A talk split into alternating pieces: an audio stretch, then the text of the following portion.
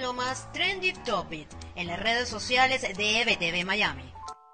Así comienza la primera semana del mes de abril, lunes 5, y estas son las tendencias más noticiosas en Venezuela, Estados Unidos y en el mundo.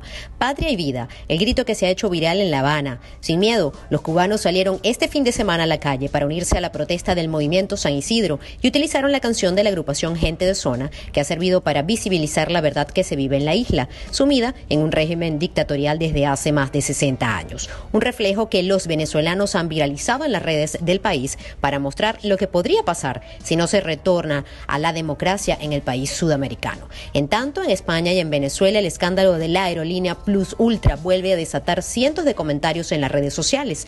Una inusual solicitud hecha por el gobierno de Pedro Sánchez a Nicolás Maduro ha puesto de nuevo a Plus Ultra en el ojo del huracán. Los detalles en ebtv.online. En tanto, en los Estados Unidos, una controversial entrevista del gobernador Ron DeSantis en 60 minutos ha desatado la furia en las plataformas digitales. Y es que según el reportaje, DeSantis habría acordado con ciertas organizaciones amigas para favorecerlos en las jornadas de vacunación, hecho que ha sido negado por el mandatario.